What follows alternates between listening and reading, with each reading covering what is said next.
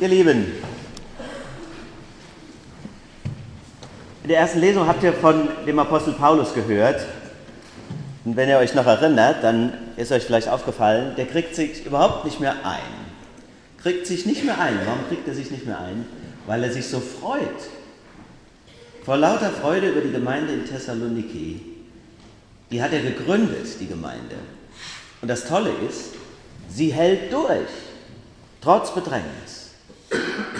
Sie bleibt dem Evangelium treu, sie lässt sich nicht beirren. Paulus hat das nicht erwartet. Er hat ängstlich auf Nachricht gehofft und als dann Timotheus, er konnte sich selber dann immer blicken lassen, hat er den Timotheus geschickt und als der wieder zurückkam mit guten Nachrichten, ach, da war er so glücklich und schreibt seine Antwort. Diese Antwort stammt aus dem Jahr 50 nach Christus. Ihr begegnet mit diesem Brief dem ältesten Teil des Neuen Testamentes. Jesu Totenauferstehung ist also noch nicht lange her. Der Glaube entsprach noch nicht dem Common Sense, Kirche war nicht selbstverständlich, im Gegenteil. Gemeinden gab es keine, alles war noch Neuland. Wenn du in dieses Neuland hinein dann das Evangelium verkündigst, dann gibt es Schwierigkeiten. Vielleicht ähnlich wie heute. Tumulte allerdings damals auch. So war das in Thessaloniki. Silas und er mussten abhauen, schnell weiterziehen. Vorher in Philippi, größere Katastrophe noch, wurden sie ausgepeitscht und ins Gefängnis geworfen. Es war eben kein leichtes Leben als Apostel. Eine schwierige Mission, Missionar zu sein. Wie heute. Natürlich ist es damals noch ein bisschen anders gewesen, aber Paulus ist glücklich. Die Gemeinde hat im Glauben die Treue gehalten und sie ist sogar gewachsen, Wahnsinn, durchglüht vom Heiligen Geist, liest man aus seinen Worten, engagiert in der Liebe, vorbildhaft für die ganze Region rund um Mazedonien. Paulus ist happy. Und genauso, ihr Lieben, freue ich mich auch, wie der Paulus. Denn der Predigtext ist doch gemacht, wie gemacht für einen Pfarrer, der aus dem Urlaub nach Hause kommt. Für einen, der nach den Ferien zurückkommt und feststellt, die Gemeinde ist noch da. Hat dem Glauben die Treue gehalten. Ist nicht einfach weggelaufen. Blieb und hat gewartet. Aber nicht nur gewartet, auch gelebt, den Glauben gut betreut und geistlich begleitet von unseren Predikanten und Mitarbeitenden, von unserer lieben Küsterin und so vielen guten Geistern. Jetzt sagt ihr wahrscheinlich, ja, der Vergleich ist aber ein bisschen gewagt. Unsere Gemeinde ist ja nicht in Bedrängnis wie die Gemeinden damals. Und ich bin auch kein Paulus oder habe diese Gemeinde gegründet, bin auch noch nie für meinen Glauben ausgepeitscht worden. Und doch denke ich, dass ich mich in die Freude des Apostels hineinfinden kann.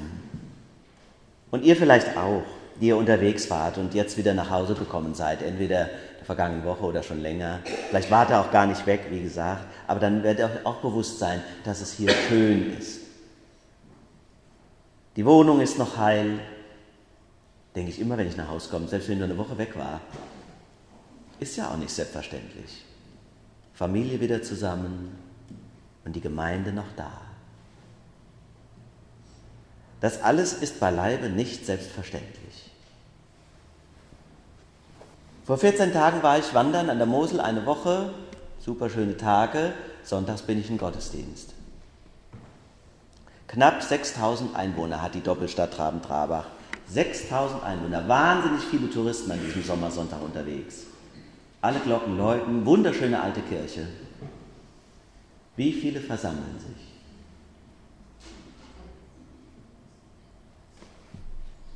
Neun Menschen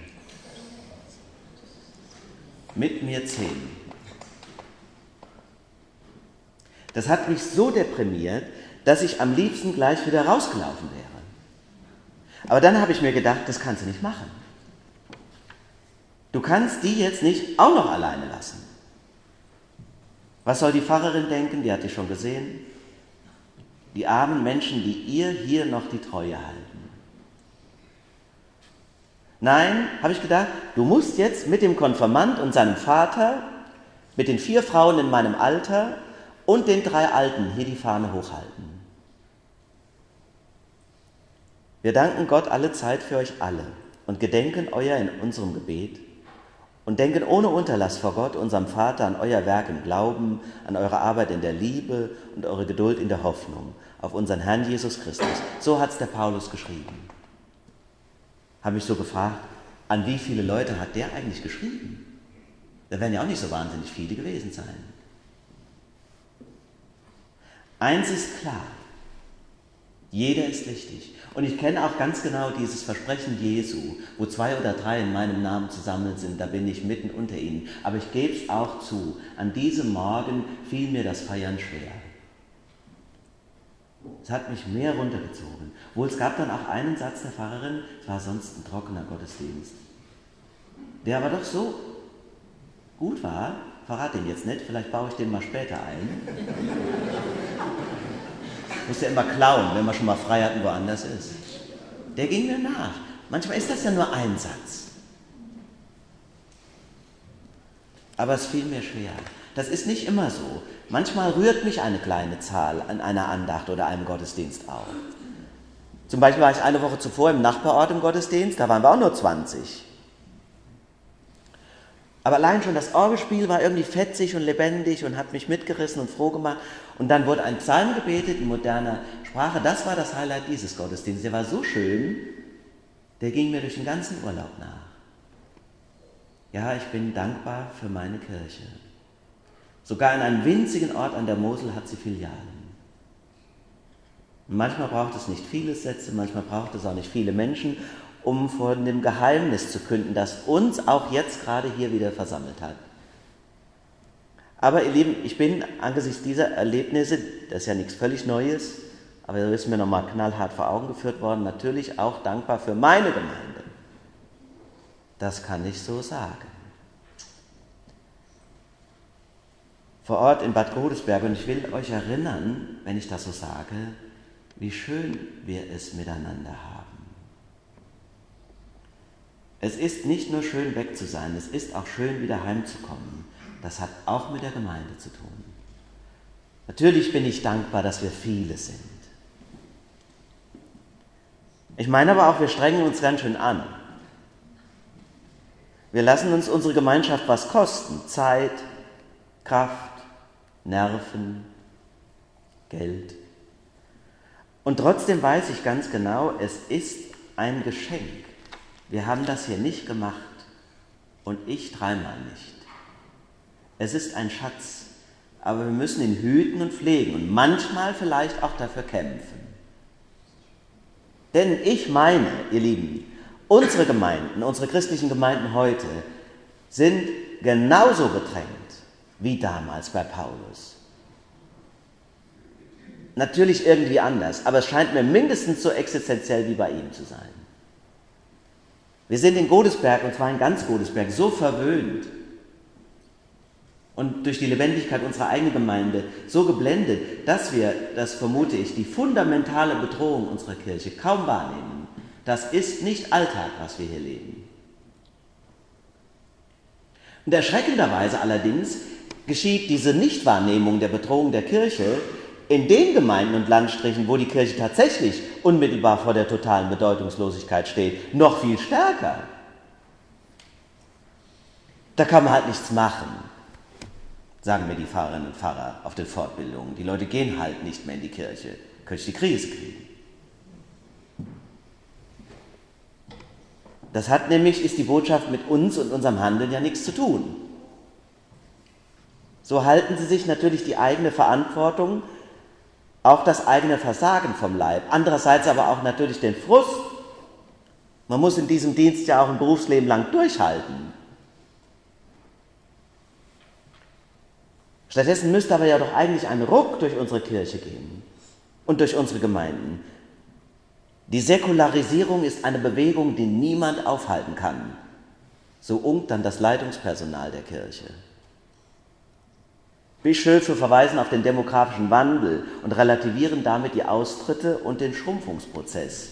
Präsides und Kirchenpräsidenten leiten einen Betrieb, der bald keinen nennenswerten Unterbau mehr hat. Aber sie führen, und das könnte mich verrückt machen, in aktuellen politischen Debatten das große Wort, am liebsten undifferenziert. Kirche muss das, heißt es dann selbstbewusst. als wenn alle Welt auf die Moralbelehrung dieser Menschen gewartet hätte.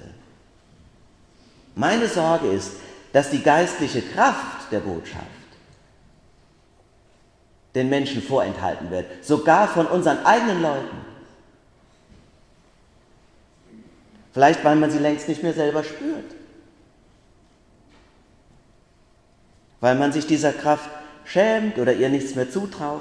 Das ist ja eine wahnsinnig große Versuchung für Pfarrerinnen und Pfarrer und Gemeinden, sich der Welt anzupassen, auch in den Veranstaltungen in der Gemeinde, damit man wenigstens noch ein bisschen Aufmerksamkeit erhascht. Aber das ist ein gefährliches Spiel. Eine Kirche, deren Beitrag zur Gesellschaft sich in moralischen Appellen erschöpft, geht in der Vielfalt der Talkshow-Diskutanten unter. Paulus dankt seiner Gemeinde für ihren Glauben, für ihre Arbeit in der Liebe, für ihre Hoffnung und die Geduld darin. Das ist etwas anderes als diese Banalisierungen in den Predigten. Es ist auch was anderes, als nur in Pressemeldungen Flüchtlings- und Sozialpolitik sich zu erschöpfen. Nichtsdestotrotz, auch das sei angesichts der Ereignisse der vergangenen Woche gesagt. Wer tatenlos der Verdunstung aller christlichen Glaubensinhalte zuschaut, wer über Jahre und Jahrzehnte der totalen Entkirchlichung weiter Teile unseres Landes achselzuckend oder gar erfreut gegenüberstand, der darf sich jetzt nicht plötzlich überrascht zeigen, wenn mit dem Glauben auch das gemeinsame Fundament von Werten, die christliche Vorstellung von Solidarität, Mitmenschlichkeit und Zusammenhalt verloren gehen. Ein Hitlergruß in Chemnitz ist auch eine beschämende Erinnerung, dass dort die verbindende und mahnende Kraft der Kirche nicht mehr da ist. Paulus lobt ja in seinem überschwänglichen Freude an die Gemeinde, an die Frischgebackenen da in Thessaloniki, die Abkehr, ihre Abkehr von den Götzen und die Hinwendung zu Gott. Wir beobachten die umgekehrte Bewegung. Nach Jahren der Säkularisation, der Bespitzelung natürlich auch in der ehemaligen DDR, in der Bekämpfung der Kirche, geht es umgekehrt weg von Gott hin zu den Götzen. Der Mensch, ist meine Meinung, hält es nicht ohne Halt und Glauben aus. Und wo der fehlt, da läuft er den Rattenfänger nach. Meiner Ansicht nach ist der Rechtsruck in unseren europäischen Gesellschaften auch eine hilflose Reaktion auf die Heimatlosigkeit, die entstanden ist durch eine rein ökonomisierte und säkularisierte Gesellschaft.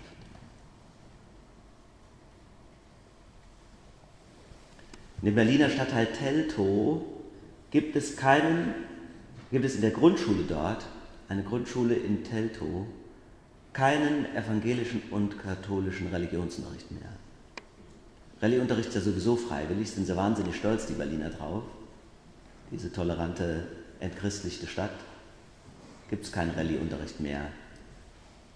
Der Bischof von Brandenburg, Markus Tröge, sagt, ja, wenn sich in jeder Klasse nur fünf bis sieben Kinder anmelden, dann lässt sich das mit Kirchensteuer nicht mehr bezahlen. Die Kirche wird zwar auch noch refinanziert und unterstützt dafür, dass sie Religionsunterricht anbietet, aber es steckt auch etliches an Kirchensteuermitteln drin. Eine Grundschule ohne evangelischen und katholischen Religionsunterricht in Berlin-Teltow. Islamunterricht gibt es zwei Stunden die Woche. Das ist jetzt meines Erachtens kein Erfolg des Multikulturalismus, sondern ein tragischer Verlust unserer eigenen Identität. Und das spüren die Menschen und deshalb werden sie aggressiv. Sie nehmen nur das falsche Therapeutikum. Es bringt aber auch nichts, die, die das zum Ausdruck bringen, dass sie leidend sind, zu diffamieren, sondern wenn es einen Sinn hat, dass es die Kirche gibt, dann hat sie die Aufgabe, neu zusammenzuführen und die eigentliche Sehnsucht der Menschen offen zu halten und eine Antwort darauf zu geben. Es ist nicht die Schuld der Muslime, dass wir so schwach sind oder irgendwelcher fremde Mächte. Es ist vielleicht sogar die Kirche, die sich selber abschafft. Aber Schwestern und Brüder, so negativ will ich ja nicht euch jetzt runterziehen. Es gibt immer wieder auch das andere. Nicht nur hier, aber auch, vor allem. Deshalb bin ich ja so dankbar. Ich bin wirklich dankbar.